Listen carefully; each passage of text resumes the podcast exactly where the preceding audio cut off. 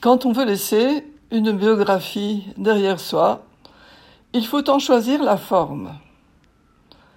Vais-je la publier dans une version papier? Vais-je faire un blog?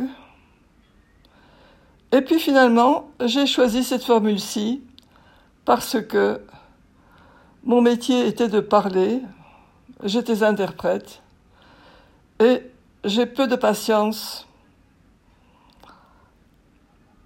en ce qui concerne l'écriture.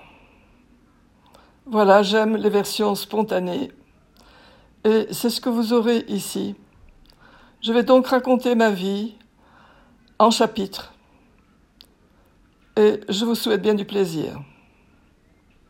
Allez, ciao See you.